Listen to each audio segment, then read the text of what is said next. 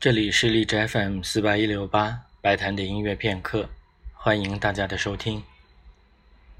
随着天气越来越凉，慢慢的已经进入深秋以及初冬的季节了，所以今天在节目当中将为大家放的是一支我觉得比较适合秋天的音乐，选自勃拉姆斯的 F 大调第三交响曲第三乐章。勃拉姆斯的第三交响曲于1883年夏天创作于威斯巴登，这个时候距离他创作第二交响曲已经过去了六年。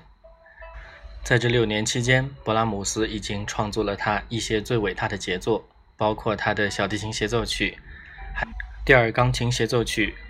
还有他的悲剧序曲和学院庆典序曲。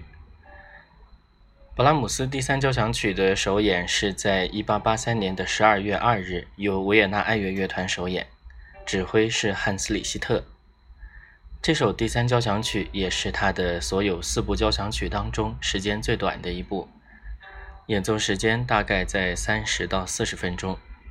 他的好朋友音乐评论家汉斯·利克说，很多音乐爱好者会喜欢第一交响曲当中如泰坦巨神一般的力量。